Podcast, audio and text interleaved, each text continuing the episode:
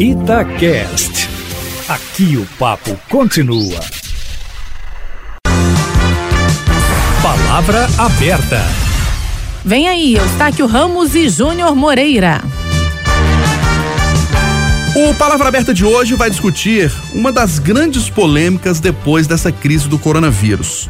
Reduzir ou não o isolamento social, reduzir ou não a quarentena. Alguns estabelecimentos comerciais podem voltar às atividades, alguns serviços podem voltar a atender a população, isso para voltar a movimentar a economia. Para falar sobre isso, a gente está recebendo no Palavra Aberta de hoje o presidente da CDL BH, a Câmara de Dirigentes Logistas de Belo Horizonte, Marcelo de Souza e Silva. Marcelo, bom dia, obrigado pela presença. Bom dia, Eustáquio, bom dia aos ouvintes, bom dia aos participantes do, do Palavra Aberta. Recebemos também o infectologista, professor Unaí Tupinambá. Professor, muito bom dia, um prazer recebê-lo. Bom dia, um prazer estar aqui com vocês. Bom dia a todos. Abrindo a palavra primeiro para o Marcelo de Souza e Silva, uma grande parcela dos empresários, Marcelo, defende essa volta de alguns serviços, alguns setores da economia para voltar a movimentar recurso, evitar desemprego, evitar quebradeira de empresas. Mas não é um perigo na sua avaliação isso nesse momento de grande crise do coronavírus? Bom, é só para lembrar que a CDL, desde o início dessa da fala do, da chegada do coronavírus no Brasil, a gente sempre pregou que a gente tem que cuidar de vidas, esse é essencial, mas a gente não pode deixar de cuidar das empresas e dos empregos. É, quando você fala em cuidar de vidas, eu acho que quem tem que comandar o Brasil neste momento é, é, o, é, o, Ministério da Saúde, a área da saúde, os estudiosos. Então, eles têm que dar essa orientação cada vez mais firme para a gente. Mas a gente não pode deixar de cuidar de empresas e empregos, porque senão é, vira depois que passar esse período aí tumultuado, a gente vai ter um caos.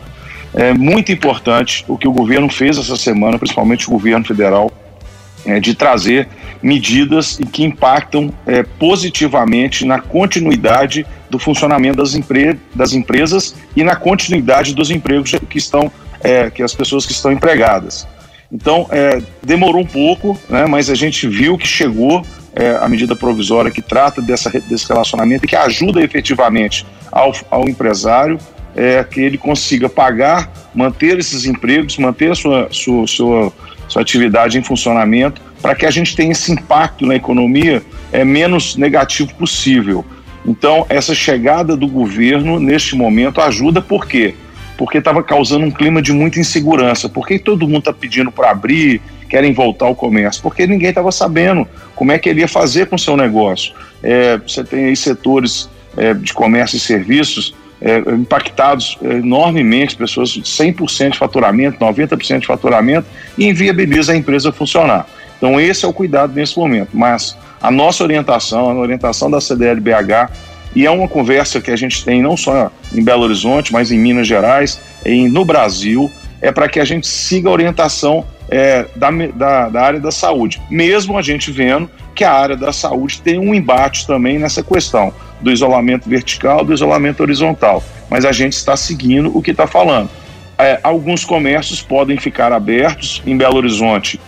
O decreto do prefeito Calil prevê isso, né? É, o comércio de rua pode funcionar, é, e aí tem que ter os cuidados de higiene que a OMS e o Ministério da, da, da Saúde é, é, explicam, orientam. Então é muito importante isso. A gente está com muito cuidado e medindo, né? É, essa questão de estar o Ministério da Saúde andando junto com o Ministério da Economia, medindo os esforços e vendo qual que é o comportamento do vírus no Brasil, aqui no nosso, na nossa população, é importante para que a gente possa ter esse norte bem definido.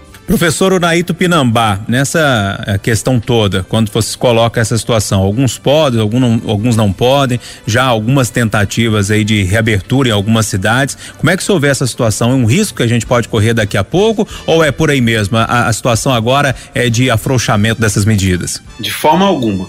Então, eu vou só fazer um histórico, né? Nós tivemos, assim, a, vamos colocar entre, entre aspas, a sorte dessa epidemia começar na China. E nós temos que aprender com o que a China fez lá. Ela fechou a cidade de Wuhan, ela fechou a província de Hubei. Para vocês terem uma ideia, a cidade de Wuhan tem 11 milhões de habitantes. Né? E, a, e a província de Hubei são 60 milhões de habitantes, um pouco maior do que o estado de São Paulo. Né? Eles fecharam a cidade, testaram as pessoas, isolaram as pessoas, fizeram quarentena, construíram dois dois hospitais com mil leitos cada um. Hoje eles estão colhendo fruto. Hoje a epidemia ela está contida, ela está suprimida a epidemia lá com poucos casos. Se vocês for verem né, na, na, nos dados da OMS, é, China com 1 bilhão e 600 milhões de pessoas, né, com um Estado forte, aí nós temos que falar essa questão do Estado, a presença do Estado é, é fundamental para conter essa epidemia. É, eles estão com 83 mil casos, os Estados Unidos está com 180 mil casos felizmente com um índice de letalidade bem mais baixo que a Itália. Pois bem, se nós temos uma chance frente ao Covid-19, a chance é agora. É fazer o isolamento social, não há essa polêmica na saúde, tem as pessoas que estão na gestão, pelo menos no meu onde que eu trabalho, no IFMG, e onde que eu sou do comitê da prefeitura, não tem essa, essa questão, essa, essa polêmica do isolamento. Não existe, eu deixar bem claro que não existe isolamento vertical neste momento. É isolamento mais restrito possível se nós, repito, se nós temos uma chance de não virar uma Itália, não virar uma, uma Espanha, essa chance é agora. É, caso contrário, vai faltar, sabe o que vai faltar? Não é leito, não, vai faltar, infelizmente, vou falar uma palavra muito dura aqui, vai falar caixão. Vai faltar pessoas para levar os, os, mortos para serem enterrados. Então é isso que tá, nós estamos tem que falar. Estamos, parece que as pessoas não tiveram, não, tinham, não, não perceberam a, a gravidade da situação né? Toda vida vale. Nós temos que preservar primeiro a vida, né? Sem a vida, sem o CPF, já né, que nós estamos falando dessa questão, sem o CPF não existe CNPJ. Então, a prioridade nossa é manter o isolamento social. Repito, a chance que nós temos agora é o isolamento social e tem trabalhos científicos nos embasando dessas, dessas, dessas condutas que nós estamos estabelecendo aqui em Belo Horizonte. Eu vejo muitas cidades do interior de Minas Gerais, né? Elas estão relaxando. Eu acho que isso vai ser uma tragédia né? Uma tragédia. Eu acho que quem está escutando a gente, a Rádio Tachai em, em Minas Gerais, é uma tragédia que vai acontecer, é uma bomba relógio que está sendo ligada neste momento, se nós não respeitarmos o isolamento social embasados em, em, em, dados científicos. Vamos aprender o que, que a Itália, que a China fez de certo, o que, que a Itália fez de errado. O prefeito de Milão veio semana passada pedir desculpas, porque ele abriu a cidade antes da hora. Ponto. A outra, outra a outra a, medida importantíssima, que também tem dados científicos que nós estamos embasando, é a lavação de mão. A simples lavação de mão com água e sabão não precisa de ser álcool a 70%. A simples lavação de mão, se 90% da população adere à lavação de mão, com 50% de eficácia e conjunto com o isolamento social, a gente faz frente, a gente combate o Covid. E a outra medida que deve ser pensada urgentemente, né, que é uma medida de saúde pública, é a revogação da emenda constitucional 95, que limita os gastos dos testes na saúde e na educação. E isso, a gente pode ver agora, quem está enfrentando a epidemia são as universidades, os institutos de pesquisa, a Fiocruz, a UFMG, etc., e vários outros, bem como o SUS. Então nós temos que rediscutir essa questão do financiamento. Mas eu acho que essa polêmica não existe, né? É, só existiria a possibilidade desse isolamento que eles falam cirúrgico, vertical, o nome que você quiser dar, caso nós tenhamos, por exemplo, testagem para todo mundo né? Testar todo mundo testado, identificar quem já teve, identificar quem tem, isolar essas pessoas, testar os seus contatos. Aí seria uma coisa que a Coreia do Sul fez. Né? Então nós ainda nós temos é, é, essa questão dos exames, né? É uma questão estrutural, não é só problema do Ministério da Saúde. É uma questão estrutural que nós não temos no mercado para comprar. Então, para começar o debate, eu acho que essa é a minha posição neste momento. Professor Unai, antes de voltar a palavra para o Marcelo, presidente da CDL, o senhor falou aí da questão da Itália e da Espanha, que estão vivendo verdadeiras catástrofes em relação ao coronavírus. A, a, gente sabe que a medicina não é uma ciência exata, mas pelo que o senhor está falando, se a gente continuar com o isolamento social como está sendo feito no Brasil hoje, não chegaremos com certeza a uma situação como na Espanha e na Itália, com 900 mortes por dia? Então, é muito ótima pergunta. O que, que nós estamos querendo com o isolamento social? Nós não estamos. A gente sabe que nós não vamos conseguir eliminar o, o, totalmente o coronavírus, vai ser só eliminado com medicamento que nós estamos pesquisando, ou então com a vacina. Pois bem, um dos objetivos principais dessa, dessa, dessa isolamento é, que, é, é preparar o serviço de saúde. Em vez de. Todo mundo já, viu, já ouviu falar dessa, dessa fala, né? O tal do achatamento da curva, ele é real, ele nós precisamos disso. Veja bem, o exemplo que eu dou. Em vez de chegar 100 pessoas agora no meu, no, no meu pronto-socorro, na, na, na, UPA Centro-Sul aqui em Belo Horizonte, em vez de chegar 100 pessoas hoje, essas 100 pessoas vão chegar uma vez por semana. Cada semana chega uma pessoa. É mais ou menos isso que eu quero. Chegando uma pessoa hoje, né? Eu vou tratar essa pessoa de forma adequada. Se ela precisar, eu vou colocar no respirador artificial, que chama pulmão artificial, para a população ficar entendendo o que, que é isso. Se chegar todo mundo hoje, eu vou ter que fazer escolha.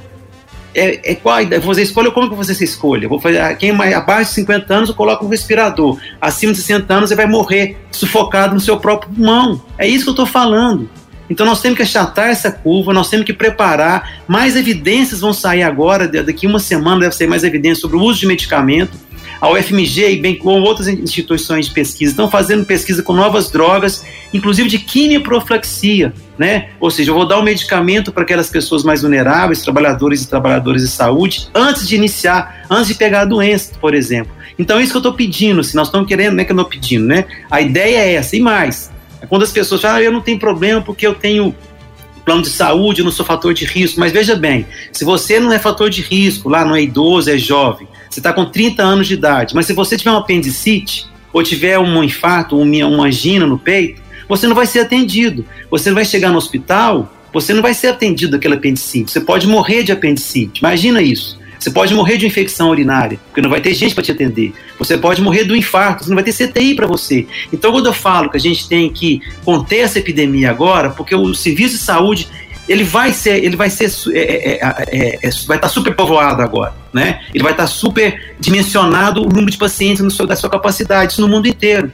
Então a gente pede é isso, que é, as pessoas fiquem em casa, né? Vamos conter essa epidemia, vamos espalhar, vamos pensar, vamos falar assim, vamos espalhar esses casos todos ao longo dos anos, ao, desculpa, ao longo dos meses, né? Essa questão que foi levantada da economia, ela é importante, óbvio, é importante, mas aí que entra o papel do Estado a, a, a, a Câmara aprovou a renda mínima básica. Né? A gente pode discutir questão da, de, de anistia na conta de telefone, de água, luz, aluguel, o que for. Mas assim, a vida você, perdeu, acabou. Se a pessoa morreu, morreu, não tem mais, é mais. O CNPJ ele pode recriar e vai, vai, vai ser recriado e vai ser reerguido. Eu comparo como sendo uma guerra. Nós estamos, olha, nós estamos numa guerra, é uma terceira guerra contra o mundial, né? É, e o que a gente percebeu depois da terceira, da segunda guerra? Houve uma expansão da economia. Né? Olha só, a gente não está querendo nenhuma mudança, nenhuma coisa mudança. Do, quer dizer, seria interessante mudar o modelo econômico, de fato, né? Mas se a gente não preservar a vida, a gente não preserva nada, nem o modelo econômico ser preservado. Então é isso que eu estou falando. Deixa eu passar a palavra aqui pro presidente da CDL, Marcelo Souza Silva. Uh, presidente, a gente fica pensando e, e, captando a fala do senhor, a gente nota que, que, que vocês da CDL, os empresários, têm uma certa concordância que nesse momento é importante que se feche a maioria dos comércios, a maioria das lojas. Mas uma fala também intrínseca a isso, que é de que já vamos começar a planejar a reabertura daqui a um tempo. Como que o senhor vê isso? Como é que está sendo planejado para pensar essa reabertura daqui a um tempo do comércio e das lojas de Belo Horizonte? Olha, Ju, Júnior, é, eu queria deixar bem claro, eu comecei a, a, a minha fala falando o, exatamente o que o professor Nair está falando. A gente tem que cuidar de vidas e quem tem que definir as ações nesse momento é, são a, é a, é a, área da saúde, né, os estudiosos da saúde. É, o que acontece é o que eu falei, a gente ficou as empresas ficaram fragilizadas por causa dessa não atuação firme do governo. E aí são todos os governos. Em Belo Horizonte a gente viu no primeiro momento é, o, o, o, prefeito Calil tomando atitude com alguns impostos, depois algumas taxas, mas a gente precisa que todos os agentes que participam de uma empresa deem a sua contribuição. Né? A gente fala isso, é, o, o, próprio empregado, o governo, o empresário, o fornecedor, o dono do, do, do imóvel, todos nós precisamos estar envolvidos para que isso aconteça e a gente está vendo isso acontecer. Eu acho que demorou um pouquinho e isso assustou é, professor Naí, isso causou esse movimento de falar, olha, eu estou em casa, minha empresa está lá, eu estou com 20 funcionários, eu tenho que pagar a folha salarial agora, né?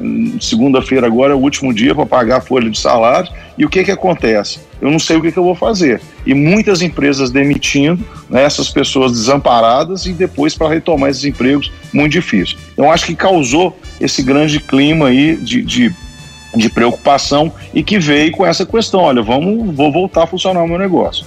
A gente orientou e muitas empresas estão fazendo isso, principalmente as lojas, estão usando é, outras, outros canais é, de venda, não só loja física, canais é, digitais, a gente está acompanhando toda essa legislação, informando.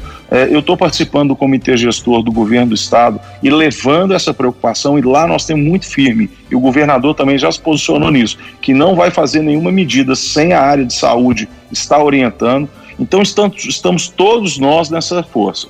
O que o Júnior falou é isso, que nós estamos preocupados. Daqui dois meses, três meses, quando a gente retomar, como é que a gente pode trabalhar agora, o que a gente pode estar fazendo agora para que a gente retome com o menor prejuízo possível ou a menor lesão possível no setor econômico. Vocês pensam em três meses, presidente? É, a, a gente está falando em dois meses nesse primeiro momento, mas é, é, a, a, a, própria a própria área da saúde, os estudiosos podem, né, pensam nisso também, nesse, nesse período mais longo um pouco, até para essa curva, como o professor citou aí, para ela ficar achatada e a gente não ter esse boom é, de procura aí da, da, da, da rede hospitalar. Né, e o não atendimento aí de vários casos. A gente preocupa com isso também.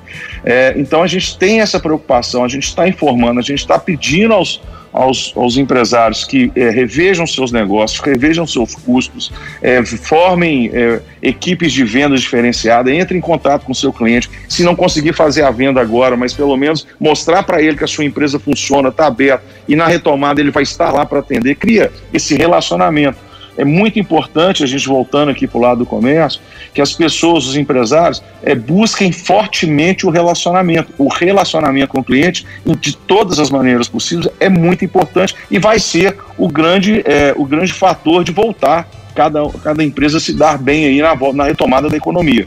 Agora, eu gostaria de reforçar isso. É muito importante a atuação do governo né, dos governos, e é muito importante que essa informação, professor Nair, chegue de forma clara para as pessoas. Né? Nós estamos nós hoje num mundo que a informação é, ou a notícia, né? Vamos dizer aí, porque vocês, os jornalistas, sabem muito isso, a informação que não é útil, né? As fake news que estão chegando, elas uhum. com, com o quadro que o empresário está de tristeza, porque às vezes tem gente que trabalhou 30, 40, 50 anos naquele, naquela empresa e está vendo ali ter, desmoronar né, na sua frente ali sem uma solução, sem uma luz.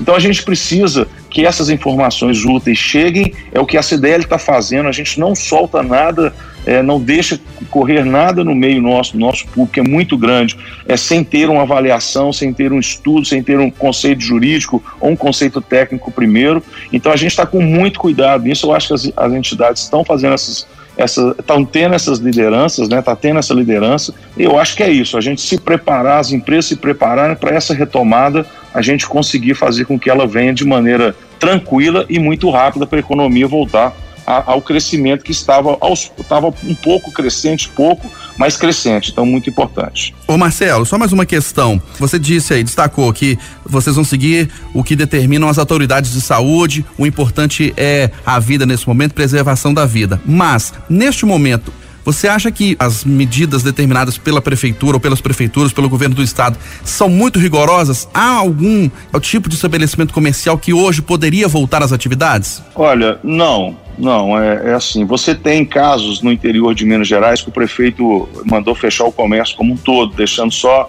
é, é, é drogarias, é, só o que está se falando que é essencial, alimentação, supermercados. A gente acha que tem alguns setores é, que, que aqui em Belo Horizonte não é o caso, que podem funcionar, que no interior podem funcionar também. Por exemplo, material de construção.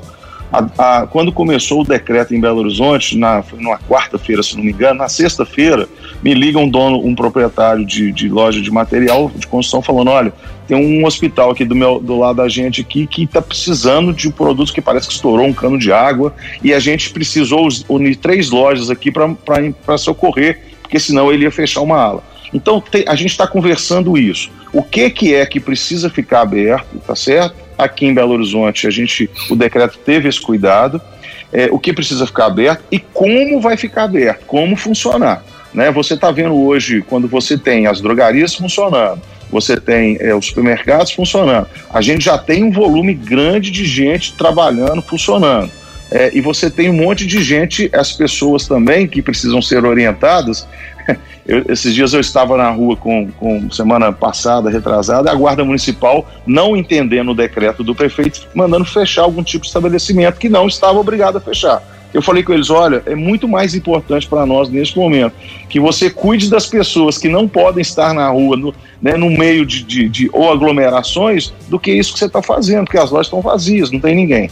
Então a gente precisa que essa informação chegue, os cuidados, né? O, o pessoal da AME, supermercados, reclamou com a gente que a, os supermercados abriram horários diferenciados para receber as pessoas do grupo de risco E as pessoas vão o dia inteiro, eles não, não e eles não têm autoridade para falar para a pessoa, você não pode.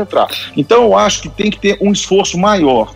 A gente está conversando, é, a, a, em Belo Horizonte, lojas não estão é, proibidas de funcionar, lojas de ruas, desde que mantenha as orientações de higiene, desde que mantenha não aglomerar, né, é, desde que dê tratamento diferenciado para quem precisa ter tratamento diferenciado, atendimento diferenciado.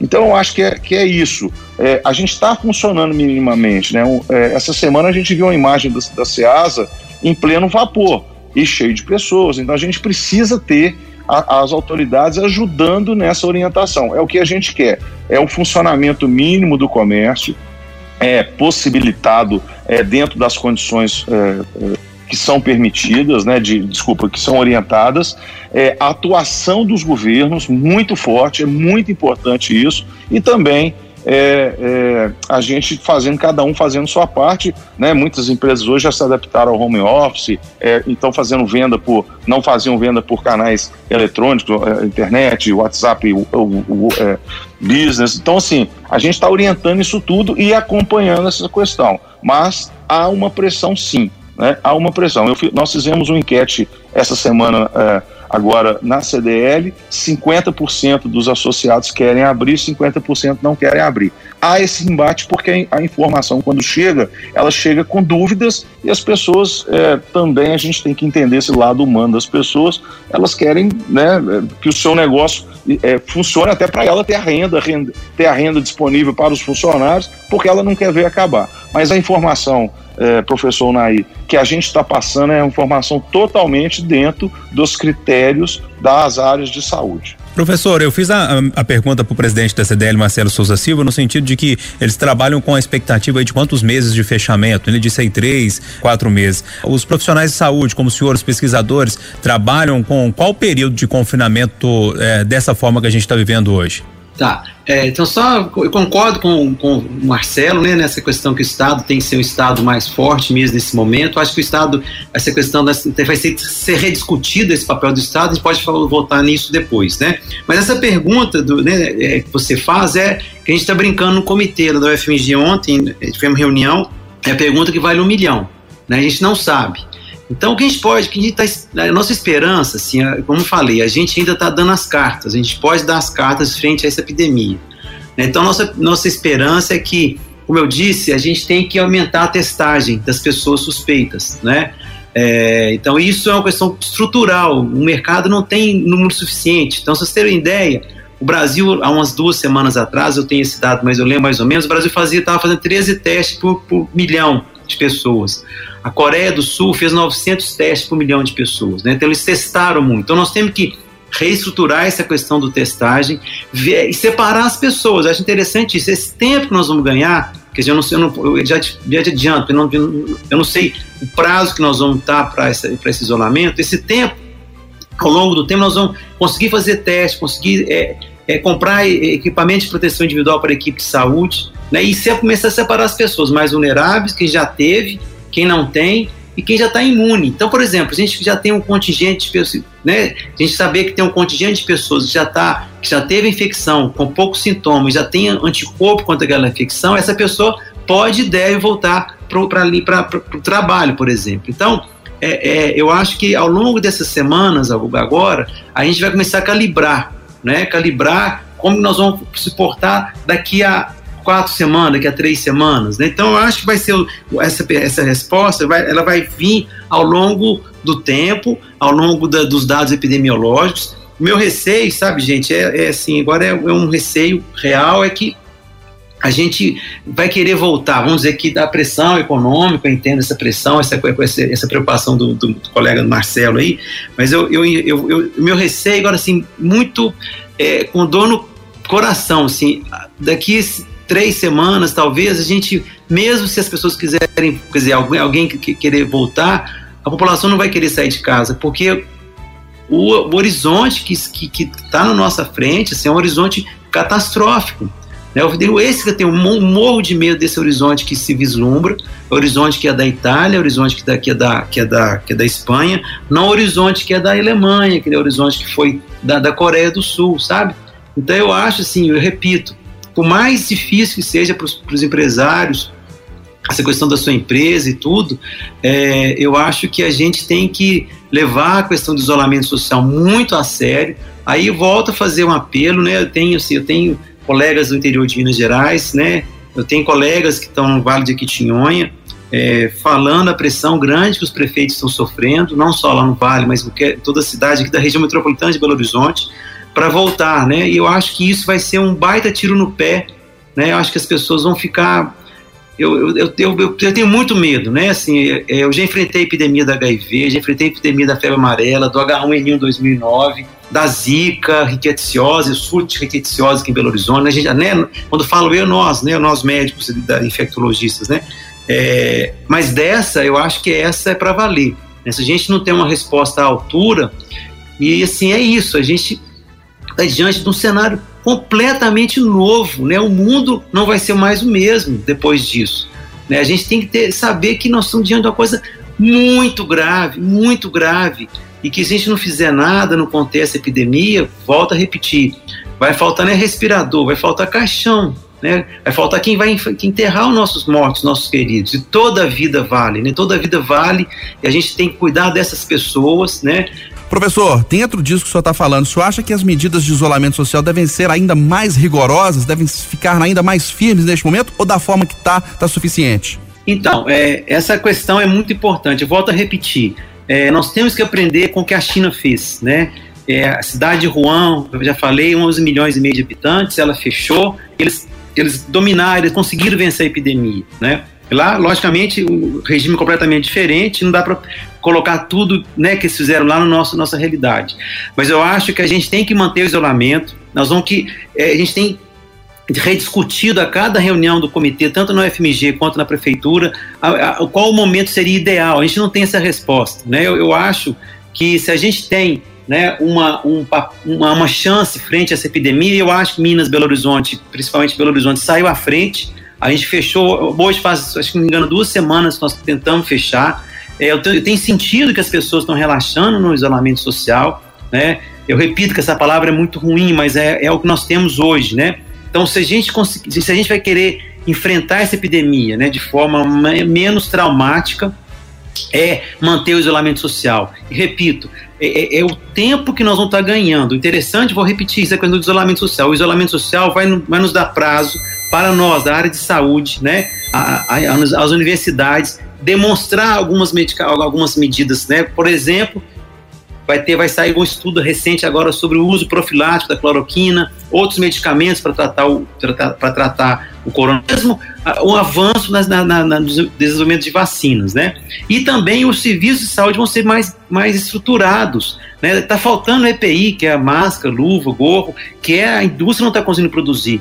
Né? Nós temos que proteger essa, essa população que vai atender está na frente. Então, esse tempo que nós estamos tentando ter com esse isolamento é esse, é um tempo precioso.